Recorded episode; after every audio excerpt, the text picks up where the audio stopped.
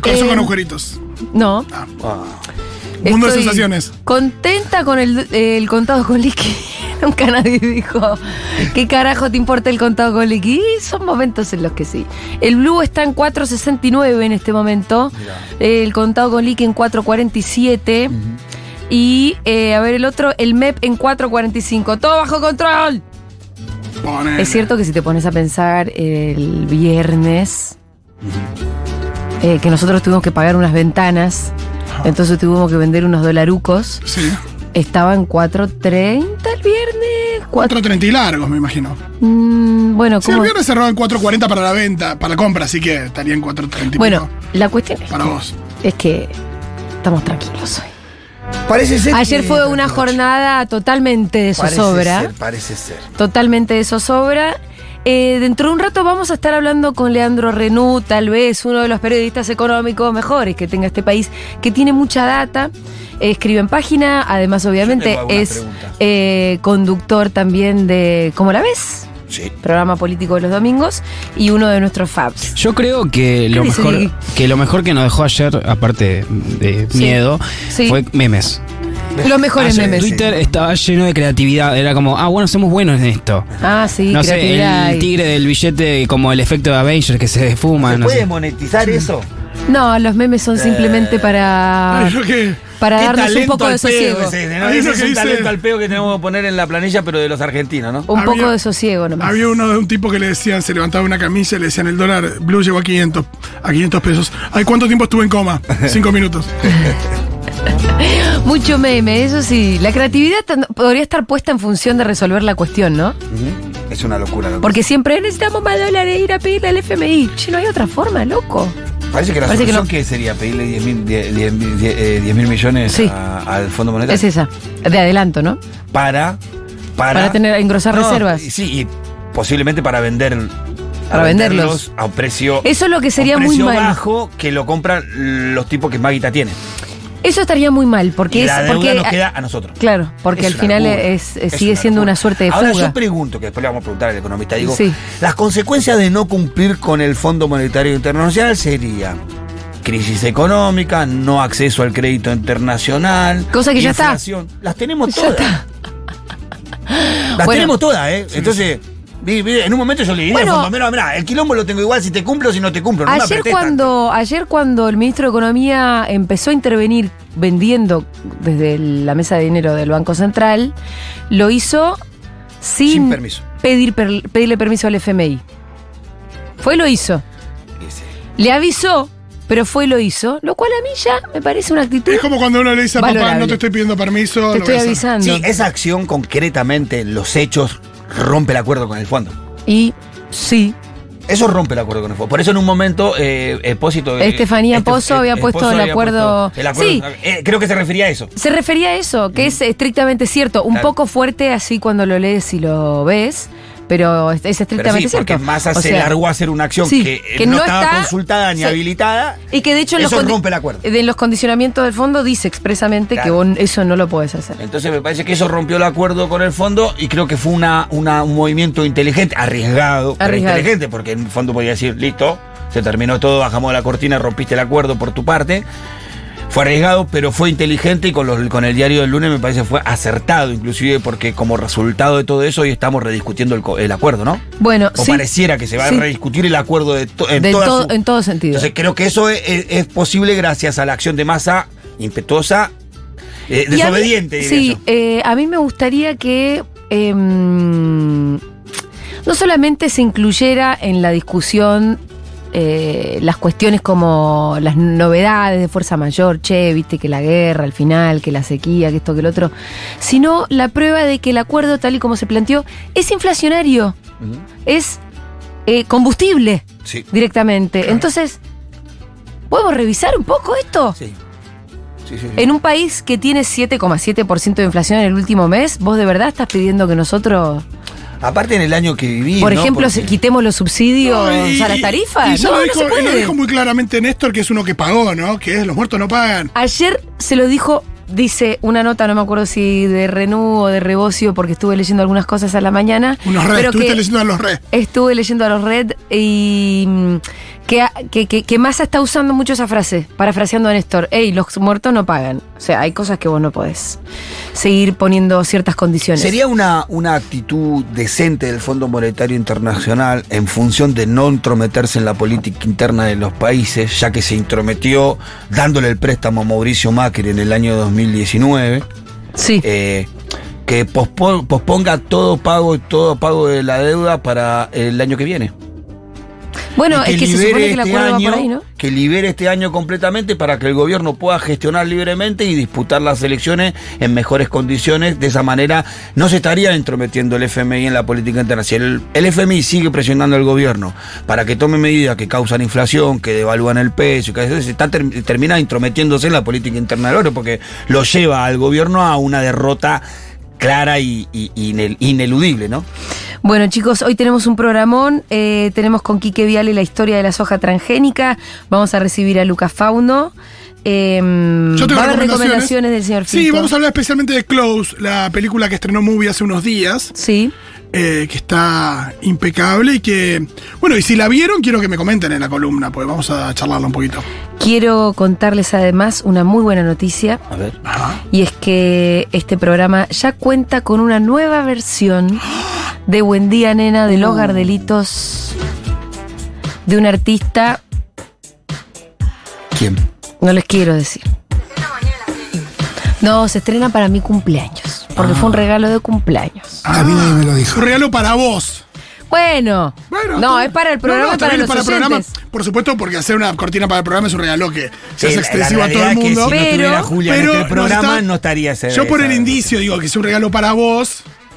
Eh, yo le dije, me gustaría que hicieras, me hicieras una versión de mi cortina y para poner una fecha le dije, acordate que el 2 de mayo es mi cumpleaños, es Ya decir, está, el martes que ya viene. está, Pero yo ya tengo un sabe- montón ya de lo shows. Me la mandaron ayer. Pero Yo yo, creo tengo un que montón de shows, ¿usted no te dijo?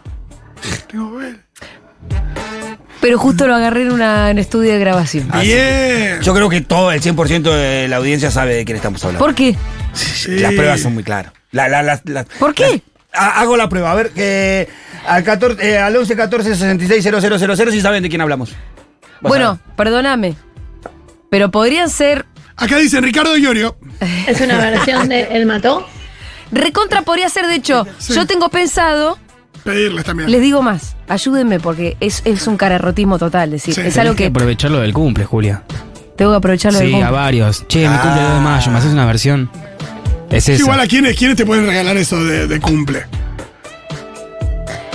Hola, Mira, Ricky Martin, es mi cumple. que- y mira, no te conozco, no sé Yo quién creo sos. que, que siendo que él mató, dio el show más grande que haya dado en su historia en el Festival Futuro Rock hace poco, y dentro de poco sale el pago. No. mira, yo te libero el pago. No, no, el pago va a ser, va a ser liberado, pero digo. No, pero escúchame, Santi me dedicó un tema precioso. Es verdad que dijo para la. No sería extraño para No, la doctora gente que, la que- queremos mucho. No sería extraño pedirle. Acá hay gente que está aventurando otro nombre. Es un nombre que a mí me suena muchísimo. Ajá. Pues cuando me, nada, me, me menciona. ¿Sí? Ah.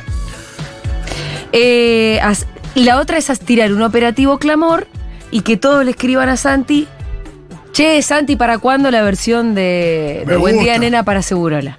Me gusta. Se la tiran ustedes. Claro. ¿A quién más le podemos pedir? Bueno, para mí, él mató o- Perfecto, o, él Santi mató. motorizado va de Maduro. ¿No? Sí, ¿quién más? Eh, tenemos de Barbie, tenemos de Eruca.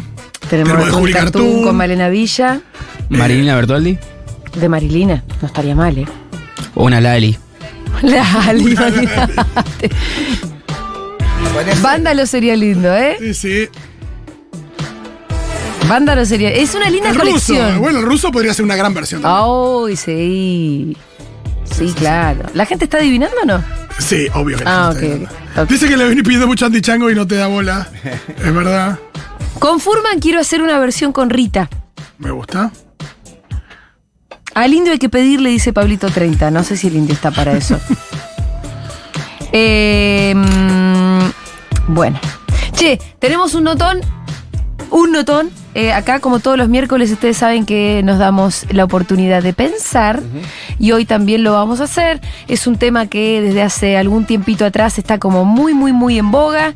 Que es a partir de que se conociera. El, que se hiciera como más em, popular el famoso chat GPT, Sí. que estamos hablando de la inteligencia artificial que en realidad está en nuestras vidas hace mucho tiempo y a pesar de que está todo incendiado, obviamente como yo le decía hace un ratito, vamos a estar hablando con Leandro Renú dentro de un rato, pero che, ayer fue un programa muy demasiado viejo. Sí, sí, Estuvimos no, tres horas sí. hablando de política. Sí, sí, sí. No. ¿Podemos darnos un respiro o no hablar del dólar durante un rato? Empezó. Tampoco es tan relajante el, pro- el- el tema que se A mí me viene. empezaron a llegar mensajes de tengo miedo, tengo miedo. Esto capaz que también nos dé miedo. No. Vamos a hablar de inteligencia artificial Terminator 2. dentro de un ratito nomás, en instantes, eh, con Karina Pedache, que es doctora en filosofía por la UBA, docente investigadora y integrante del grupo GIFT. Además, una mente brillante, filósofa, que está pensando en este tema hace mucho tiempo. Seguro la Habana. Consumir en posición vertical a temperatura ambiente con la menor fluctuación posible. Por Futurock.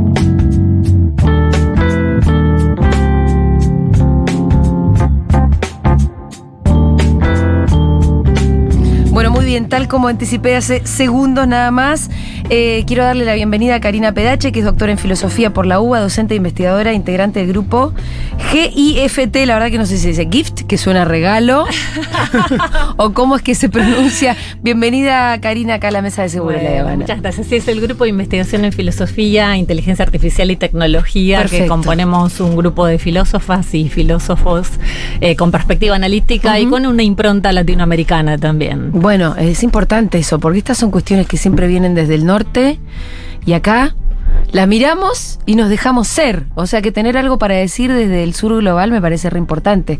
O es que justo me da pie para mm, eh, contarte que el otro día agarré el Le Monde Diplomatique y me puse a leer un artículo sobre la inteligencia artificial en China. Ajá. No sé si lo llegaste a leer algo, ¿no? ¿Cómo, cómo, viene, cómo viene la evolución en China? Bueno, dentro de un montón de cosas realmente muy sorprendentes, eh, había una que esta me encantó.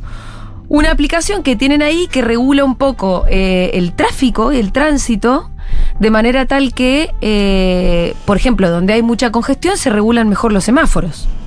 ¿Viste? Entonces no tenés, qué sé yo, semáforos ociosos en rojo, acumulando un montón de autos y en el cruce no tenés ninguno que quiera pasar. Claro. Eh, y eso había hecho que todo el tránsito en algunas ciudades fuera muchísimo más fluido. Uno ahí dice, bueno, esto es espectacular. Ningún ser humano lo podría hacer, además, por otra parte. Eh, pero bueno, en realidad el artículo tenía más que ver con la carrera de China de la, en la fabricación de los teleconductores. ¿Estoy diciendo bien? ¿Se dice así?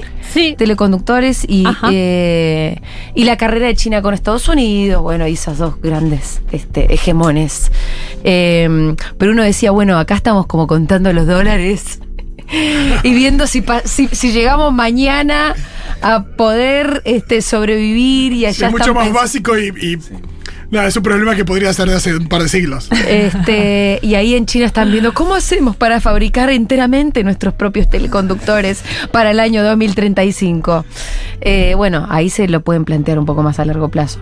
Pero en realidad vos sos filósofa este, y, y la, y la estás pensando un poco desde otro lugar y me parece que un lugar como de alerta que, que a partir sobre todo del chat GPT, ¿no? Que se empezó a popularizar un poco más la cuestión. Y es que muchos pensadores y filósofos empezaron a decir, bueno, paremos un poco la mano con la inteligencia artificial. Hay una carta que se hizo famosa, con muchísimas firmas, entre ellos, no sé, Harari me sale, entre otros, que salieron a decir, paremos por seis meses. Así es. ¿Vos firmarías la carta si te hubieran eh, invitado a firmarla? ¿Qué, qué te parece? De hecho, tuve la Ajá. posibilidad de hacerlo y no la firmé. Ah, mira, me interesa que arranquemos por acá. Podemos desagregar algunas Sí. razones. En principio, por ahí, como parte de la labor filosófica, creo que está bueno eh, desambiguar o tratar de clarificar, elucidar un poco de qué hablamos cuando hablamos Sí. de inteligencia artificial. Arrancar por ¿no? atrás, ¿qué Porque es? Gran parte del hype viene por Sí. ese lado. Em, básicamente, eh, tal como la- se la presenta canónicamente, se puede hablar de inteligencia artificial general, a la manera de ese tipo de sistemas que intentan emular un comportamiento cognitivo humano de carácter general, para Sí. ejemplificarlo desde el tipo de narrativas que nos atraviesan desde la ficción, por ejemplo, los replicantes de Blade Runner. Sí. Eh, Y por otro lado está la inteligencia artificial narrow o estrecha. Que es para una cierta cosa, ¿no? Exactamente, que lo Con lo que decíamos lo de los semáforos. Exacto, que intenta emular cierto tipo de tarea específica. Sí. Dentro de este tipo de inteligencias artificiales estrechas se subsumen las inteligencias artificiales generativas, que generan, por ejemplo, texto, que generan imagen, que generan video, Sí. del tipo que, por ejemplo, eh, ilustra de un modo tan candente y acuciante la centralidad que adquirió el chat GPT, Sí. Porque efectivamente lo que hace es generar texto, ¿no? En un sentido que mm, llega a generar un constructo verosímil, aun cuando tenga aspectos redundantes, Ajá. no sé si hicieron la experiencia. Sí. Pero bueno, eh, lamento comentar que Sí. ahí donde queríamos salirnos de la zozobra y la dimensión política, creo que precisamente es en virtud de alentar el, el primer tipo de acepción de inteligencia artificial, esto es la general, y eh, propiciar cierto tipo de escenario apocalíptico, eh, precisamente en referencia a Skynet, Sí. que eh, ese tipo de discurso de ficción opaca en rigor y desplaza la discusión a propósito de temas sí acuciantes Sí. y mucho más próximos y no tan remotos como el escenario que plantea la ciencia ficción, que están afectando concretamente hoy, entre otras cosas, el mercado de trabajo. Lo que pasa, ¿no? eh, bueno, hay tantos temas que acaban de Sí, sí. Pará, pará, Karina. Se me abrieron 20 pestañitas. Eh, necesito que vayamos más para atrás. Porque eh, la, la inteligencia, la del chat GPT, da la sensación de una inteligencia artificial más general. Vos decís que es de las narrow. A ver, en principio Pero porque cuando uno es- se pone a chatear, da la sensación de que es muy vasto el conocimiento, incluso puede ser artístico, incluso puede crear eh, cosas nuevas.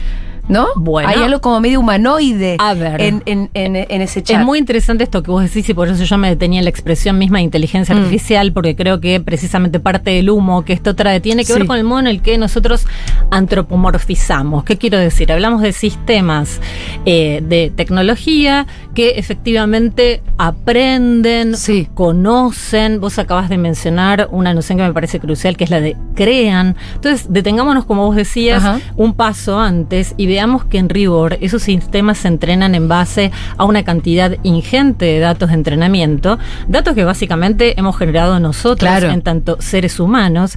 Y en ese sentido resulta por demás eh, preocupante el hecho de que, por ejemplo, eh, una plataforma como Midjourney lo que hace es un raspaje de datos de imágenes subidas a internet creadas por valor humano eh, sin ningún tipo de consentimiento por parte de sus Ajá. creadores, vulnerando derechos básicos. entre Esa plataforma que, que hace, crea imágenes Claro, nuevas. vos a través de un prompt, de un comando de Sí. texto, lo que haces es pedirle que te genere una imagen al estilo de Klimt de una mujer este, Sí. violinista con un gato en su hombro Ajá. y te arroja como output eso precisamente. Con el agravante que dentro de ese prompt hay artistas que han detectado que se ha usado su propio nombre, el nombre propio.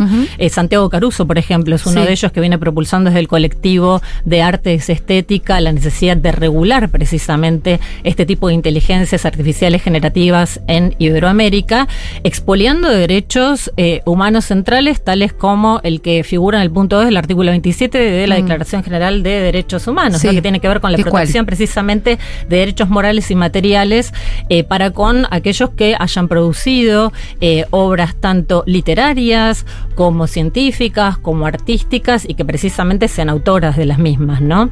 Entonces, en relación con lo que vos decías, efectivamente parte de lo que uno siente cuando interactúa con este tipo de sistemas, tal como un, un procesamiento de este lenguaje, tal como es el chat Sí. GPT, es la idea de que está ahí frente a un otro, un otro, ¿no? Sí. Cuando en rigor de lo que se trata es de un software. Sí, sí. Entonces, me parece que cuando empezamos a confundir esta cuestión, perdemos de vista la dimensión efectivamente política que tiene este debate, porque básicamente lo que esto genera es por parte de aquellos que se apropian de estos datos eh, para precisamente poder generar luego patrones que permitan este tipo de output o de Ujú. resultado, es que hay una profunda concentración desde lo que es la lógica este, del capital y la sustitución de trabajo humano. Digo esto sin intención tampoco de demonizar la tecnología, ¿no? Porque el riesgo que se suele correr es el de incurrir en falsas dicotomías. Pareciera que si uno habla en pos de la regulación necesaria de este tipo de inteligencias artificiales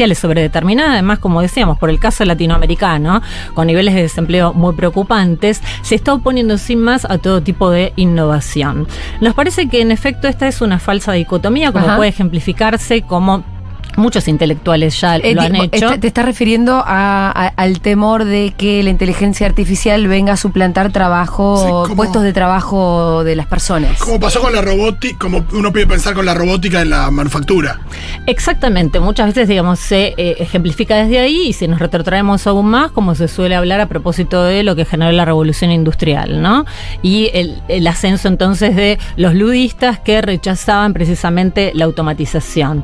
Me refiero a que, me parece, hay una falsa dicotomía si se piensa que regular va a implicar...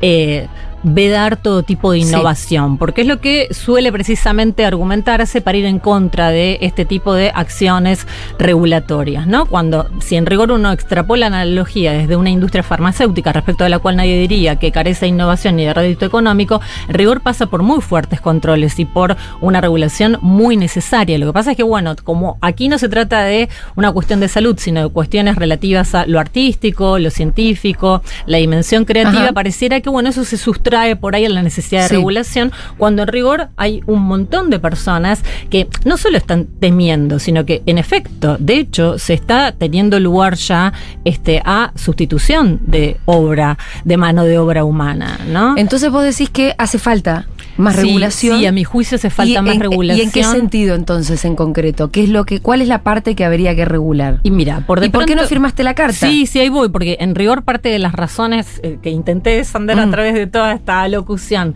a propósito de por qué no firmé la carta es que me parece, eh, la verdad, un acto de cinismo que Ajá. precisamente muchos de aquellos que ahora están pidiendo pausar son los mismos que Los quisieron creadores, ¿no? los creadores, Sí. primerear a otras compañías y en un sentido muy irresponsable largaron esta distribución masiva de una herramienta que impacta en nuestra vida cotidiana, ¿no? Porque toda vez que por ahí, qué sé yo, alguien le pedía a un ilustrador eh, o a un artista gráfico que hiciera el arte de tapa de un determinado disco, bueno, ahora a través de un prompt este, le pide una plataforma que recombinando algoritmos a partir precisamente de datos creados por, Por humanos. valor humano, Mm. bueno, haga ese trabajo, con lo cual se está reemplazando de un modo absolutamente desembosado Sí. eso, el valor y la creación humana. Entonces me parece que eh, si nos quedamos con la metáfora apocalíptica y la idea de Skynet que va a tomar este... ¿Skynet son los replicantes? Ah, Skynet no, es no, Terminator 2. Skynet es Terminator Ah, 2 que perdón. se hace cargo del arsenal militar Sí. este, yankee y entonces este,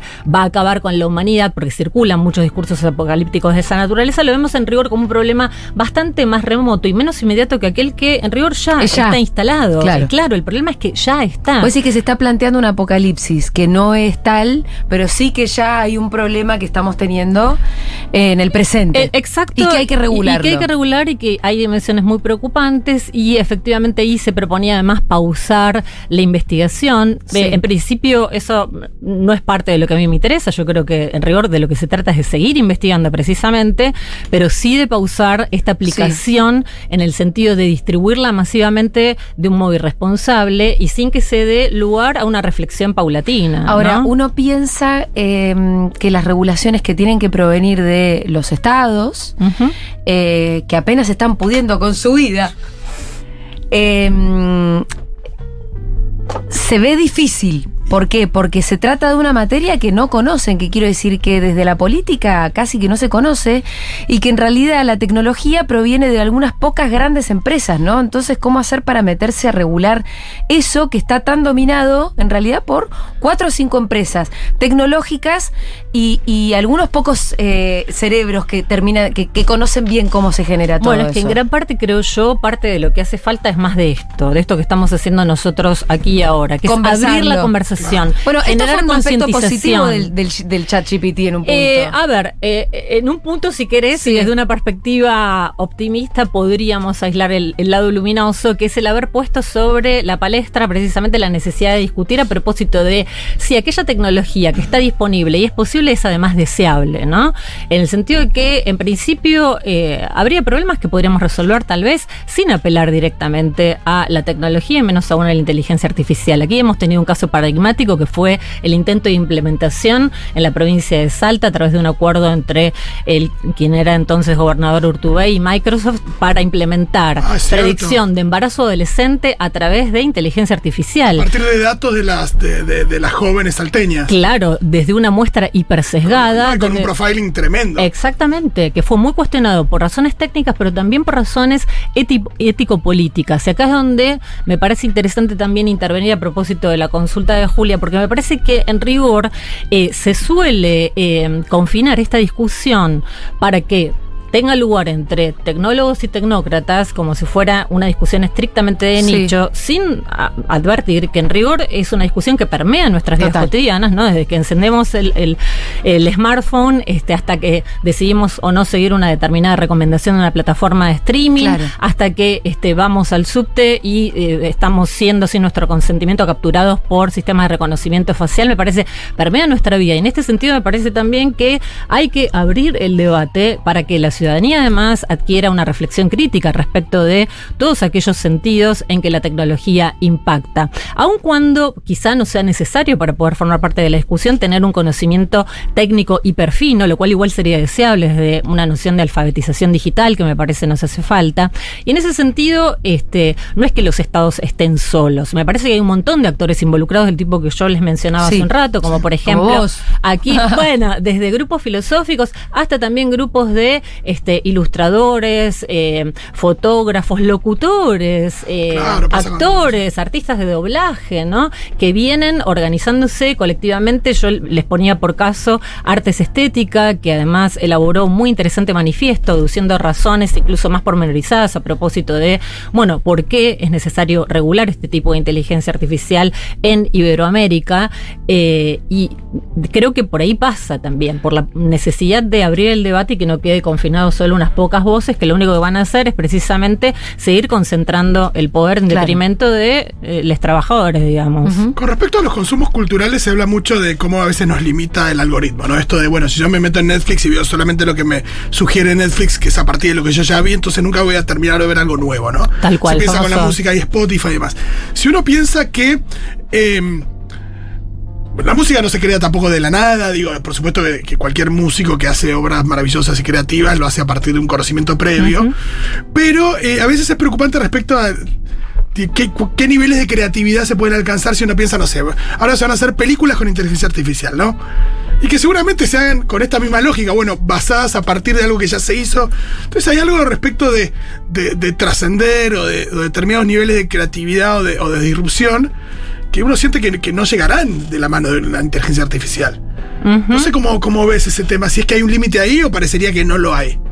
A ver, sí es muy interesante tu reflexión, Fito, porque tiene que ver con esto de que desde luego nadie crea en el vacío, ¿no? Lo hacemos siempre encaramados en determinadas tradiciones. Eh, el fenómeno que vos traías a colación es el del famoso filtro burbuja, que está un poco también al servicio del sesgo de confirmación, donde básicamente busco aquello que va a venir a reforzar mis, eh, mis creencias, eh, veo sobre la base de lo que ya vi, parece que eso a Eh, priori También estaría... las fake news eso, ¿no? De- Claro, porque en términos de películas no sería tan grave En términos de consumo de noticias, sí. Pero Por en términos de, de eso, de no, de o de, de, de- sí, de consumo de noticias o incluso de mm, eh, de convicciones ideológicas. Pero por supuesto, y más aún en un panorama tal como el nuestro en pleno año electoral, Mm, ¿no? sí. Y en el sentido en el que esto puede venir a poner en zozobra las democracias también, porque efectivamente parte de lo que, como vos bien decías, Julia, genera este tipo de inteligencia artificial disruptiva, es que eh, difumina un poco los límites claros entre lo que es verdadero y lo que es fake, entre lo que es verosímil, tal como el tipo de, por ejemplo, texto que puede producir como output el chat GPT, y lo que es verdadero, porque en Sí. realidad ahí lo que hay es una mera recombinación algorítmica que está completamente desacoplada, desenganchada de la realidad. Sí. Se creó una figura, volviendo un poco a. No, no me olvidé de la pregunta sobre la creatividad. Este, se creó una figura a partir de la reflexión conjunta de varias investigadoras, una de las cuales es Emily Bender, que es la de el loro estocástico, ¿no? Básicamente lo que obtendríamos a través de este tipo de chat es eso, una recombinación, pero que está com- completamente desenganchada de la realidad y que bajo bajo ningún respecto, en un sentido estricto, aprende, ni conoce, ni crea, en el sentido en que cualquiera de nosotros este, lo estaría haciendo en tantos seres humanos. Volviendo un poco al punto por el que preguntaba Fito, efectivamente me parece que hay algo de la dimensión creativa humana, que está dada además por este tipo de vinculación, interacción cara a cara, humana, mediada por afectos, que es irreemplazable. Bueno, el otro ¿no? día Fito Páez decía, la inteligencia artificial nunca va a crear un Luis Alberto Spinetta. Ujú. Sí lo va a poder copiar, va a poder mezclar a Spinetta con Calamaro, va a poder jugar con eso, pero nunca va a salir un nuevo Spinetta, ¿no? A partir de, y, y eso un poco me parece que resume bastante lo que estás diciendo. Eh, Ujú. Tengo dudas de cómo funciona. Es muy puntual mi pregunta, pero porque me- se me vino a la cabeza que hablabas de lo verdadero y de, de lo verosímil y la diferencia. Eh, el otro día, desde Un Mundo de Sensaciones, el programa de política internacional que tiene este programa los domingos, le preguntan a GPT qué es Un Mundo de Sensaciones. Y, eh, y el chat contestó: es un programa de radio de Futurock sobre relaciones sentimentales y digamos, y no sé qué cosa. Es chamullero también. Entonces, Pero claro. Pero- eso lo habrá sacado del título. es que lo debe haber sacado Un Mundo de Sensaciones, que, que es una canción de Sandro, que en realidad habla de, de romance. Eh, pero lo que no termino de entender es si el, el guacho no googlea.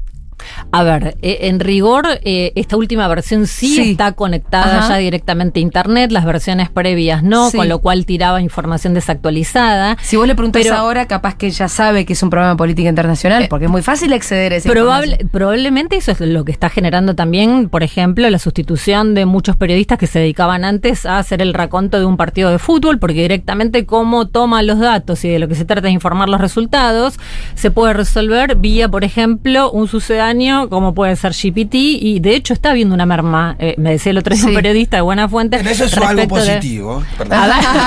que no llamas periodista No, deportivo. pero No, eso es algo positivo. También puede subir la vara, en el sentido de que, bueno, si al final, eh, digo, a veces se, se habla mucho también con, a partir de la revolución industrial y la robotización en las, en las industrias y demás, la idea de que, de que, bueno, el trabajo humano es un trabajo de mayor valor.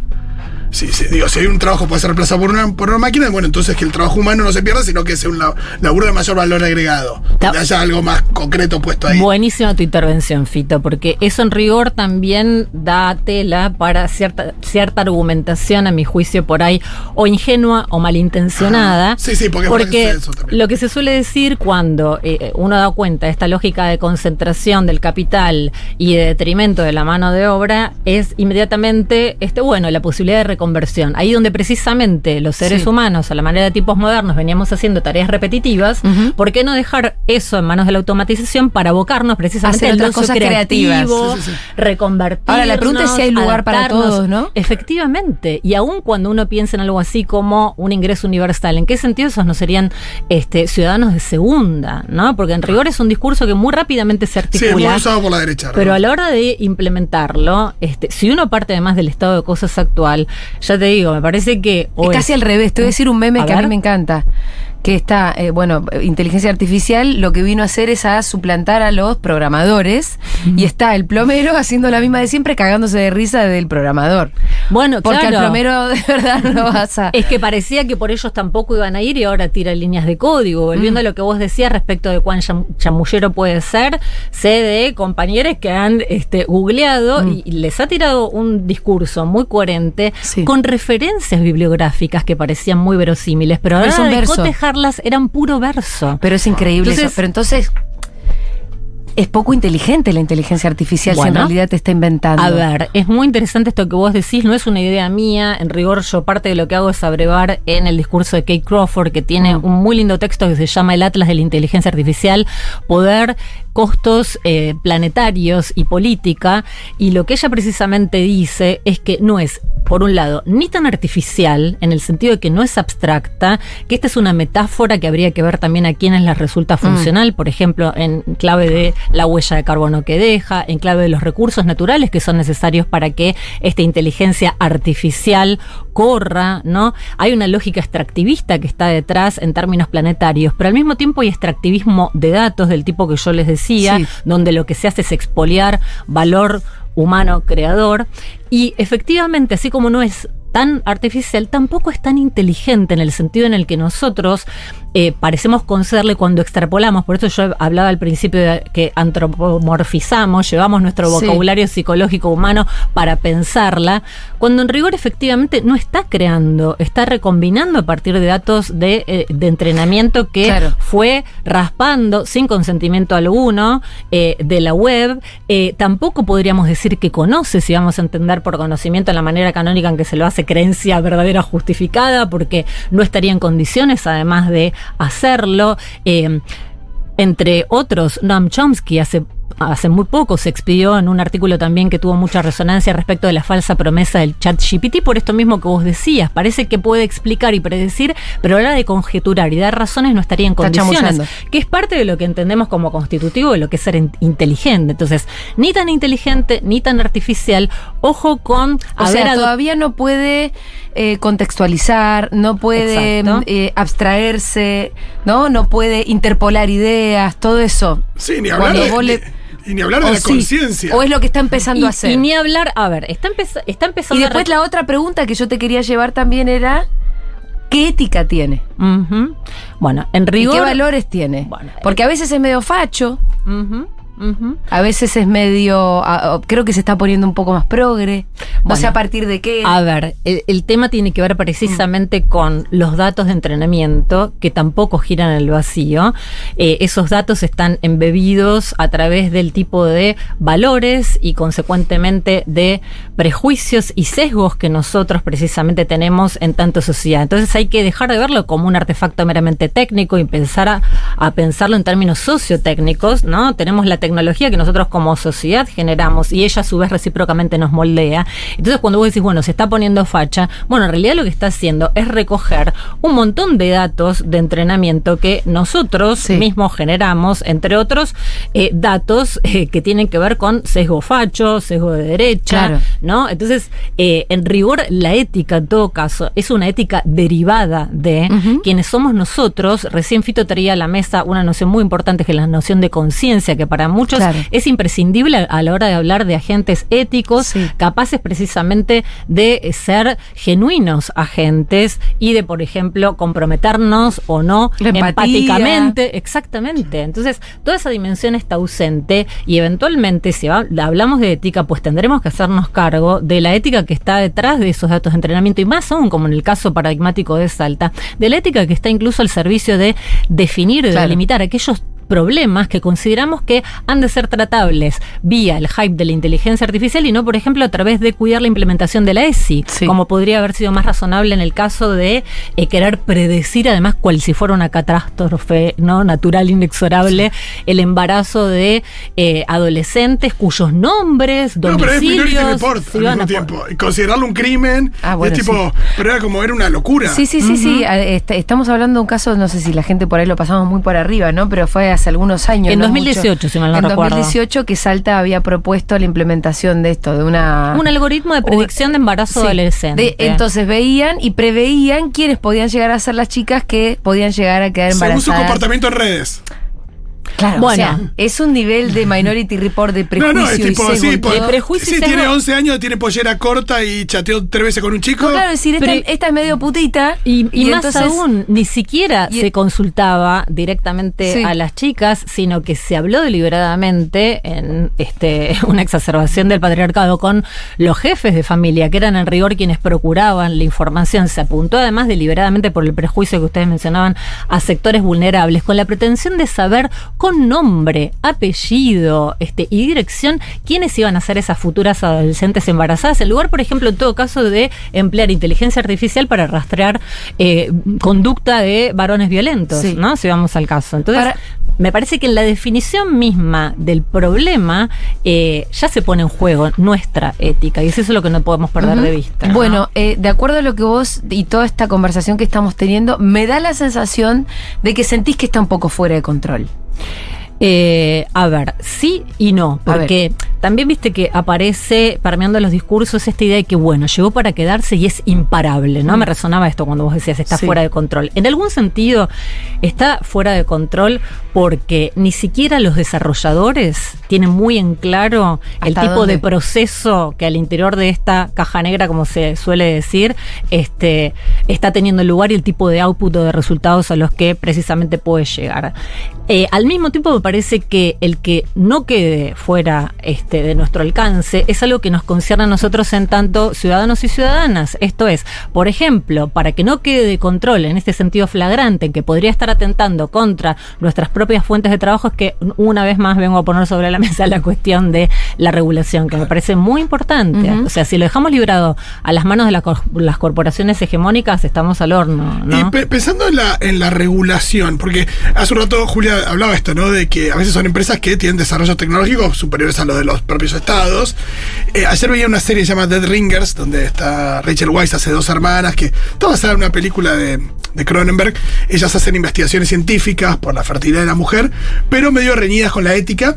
Y hay un momento donde aparece una mujer, que es una de estas familias como la Sackler, la familia de la crisis de los opioides, que dice, yo tengo un desarrollo tecnológico tan adelantado que ni siquiera la FDA me puede, no tiene ni idea de lo que hago, entonces no me puede regular nada. Esa sensación de impunidad por el desarrollo tecnológico que tenés, bueno, ¿cómo deberían armarse los estados para poder, digo, por supuesto pensando esto conceptualmente, pero qué equipos de interdisciplinarios, cómo, Sí. cómo se prepara el estado para Tal frenar estas cual. cosas? Yo creo que- frenar o regular, perdón. Efectivamente, va, tal, efectivamente, porque no se trata tampoco de obturar sin más, eso este, tampoco es lo que se pretende, porque en muchos casos dicen, ah, bueno, censura. No, no se trata de eso, pero sí de regular desde un debate polifónico, donde efectivamente no sean solo los actores propios del Estado, sino también organizaciones civiles, el, el mundo de la academia, y básicamente nos involucremos para ver este, de qué modo nos está afectando. Por ejemplo, este, esto que eh, estamos tratando de ejemplificar tuvo lugar con este caso resonado que seguramente este, ustedes habrán conocido a propósito de lo que se hizo en Italia, ¿no? Eh, a, a propósito del modo en el que se veía, por ejemplo, que se estaban vulnerando los datos personales de los usuarios que interactuaban con el sistema. Entonces, en virtud precisamente de la regulación que tiene la Unión Europea, se pudo poner al menos transitoriamente un freno, ¿no? El- la regulación fue decir paremos.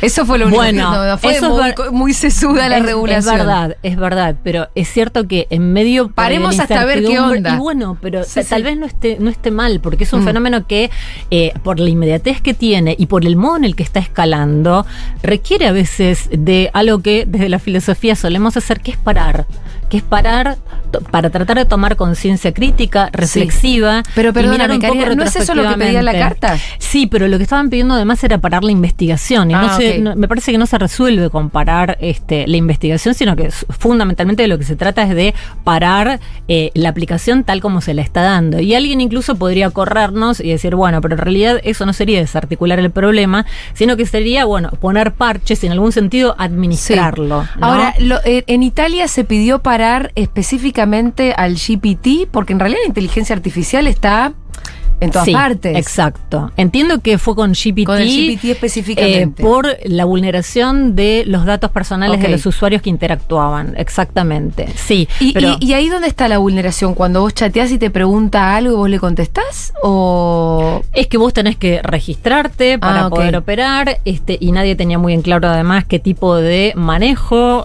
y, y uso ¿Para final se hace de esos datos, y otra vez, digamos, esto vuelve al sistema para seguir segmentando público, ¿no? Y el primero lo regalan, pero ya las segundas versiones. Sí, te este, hacen el dibujito y enseguida están tus datos biométricos. Exacto, exactamente, tal cual. Y entonces ahí donde pareciera que uno está teniendo una actividad meramente lúdica y está consintiendo eh, en la sesión de datos, y esto es importante también saberlo, ¿no? Toda vez que leemos términos y condiciones y a veces lo hacemos este, un tanto acríticamente, sin que esto haga que recaiga toda la, la responsabilidad gruesa, no está sin duda del lado de los usuarios, pero es parte también del ejercicio reflexivo que se impone, ¿no? Me parece ver antes de hacer sesión de datos eh, con qué plataforma estamos interactuando y al servicio de qué están esos datos, ¿no? Entonces, este, me parece que gran parte de todas estas metáforas que, insisto, tienen que ver con escenarios apocalípticos, con Skynet, con Westworld, con este, Black Mirror, lo que hacen es alejarnos de una problemática que es bien acuciante que ya está teniendo lugar aquí y ahora, ¿no?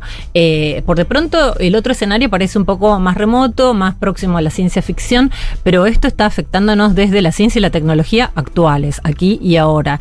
Sobre determinado además por el caso latinoamericano. Hace muy poquitito firmamos, sí, es así, Ajá. es una carta que firmé, la declaración de Montevideo, donde entre otras cosas parte de la reflexión es no seguir siendo meros proveedores de materia prima, esto es, ¿no? De datos, sino en rigor poder apropiarnos también del diseño por y para los latinoamericanos, porque tal como vos en efecto decías, Julia, este tipo de debates y de preocupaciones viene muy encorsetado siempre desde la hegemonía del norte global, ¿no? Entonces, también tenemos que empezar a ver al servicio de qué queremos poner nosotros la tecnología, que insisto, desde la Del norte filosofía y de China te agregaría. bueno, sí, también. sí, tenés razón, tenés razón. Que, sí, que- que la- claro. la miramos poco para China, pero bueno, ya. Sí, pero que así todo, por ejemplo, eh, a propósito de lo que es creación de imágenes, impuso la necesidad de generar una marca de agua, ¿no? Como para, por lo menos, morigerar un poco. Eso la está regulando. China. Sí. Ah, mira. La y dentro de, eh, por ejemplo, el manifiesto de arte estética, hay un montón de medidas mucho más puntuales a propósito de cómo ir regulando, que la verdad es que estaría bueno que la audiencia pueda Sí. leer. Está circulando ahí un petitorio a través de Change.org como para que eh, se junten firmas y efectivamente esto, bueno, se pueda discutir a nivel parlamentario y ver, porque efectivamente, digamos, la verdad es que yo tengo más preguntas, Sí. al igual que ustedes, que soluciones y respuestas, pero me Bueno, parece que... eh, me parece que, que parte de la mm, eh, de la clave de la regulación esta que vos hablas que hay en China, por ejemplo, tiene que ver con un estado mucho más imbrincado, incluso Sí, sí. con su desarrollo tecnológico, ¿no? Que en otros países no, no, no, o sea, ni se tocan. No, tal En- cual. Bueno, eh, acá me imagino que eh, Argentina es un país eh, en donde los científicos, el desarrollo tecnológico, sí surge a partir de un subsidio estatal importante, ¿no? Como casi todas las investigaciones salen del CONICET. No. Así es. Pero, pero por lo general en el mundo, en realidad las grandes tecnológicas no tienen nada que ver con los estados, con lo cual ahí me parece que hay una relación que va a ser tensa en cuanto se quiera empezar a regular de verdad. Sin duda, sin duda. Te quiero agradecer muchísimo tu visita, nos quedamos sin tiempo, podríamos seguir hablando Un placer. muchísimo más. Muchas gracias a ustedes. Era Karina Pedache, doctora en filosofía, eh, bueno, especialista en inteligencia artificial, pasó por Seguro La Habana.